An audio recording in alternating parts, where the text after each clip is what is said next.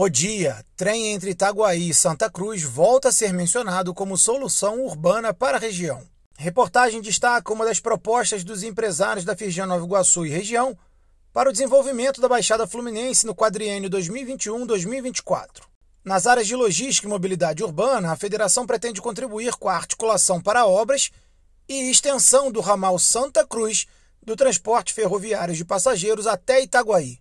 Clique no link e leia mais e conheça também outras propostas da Firjan.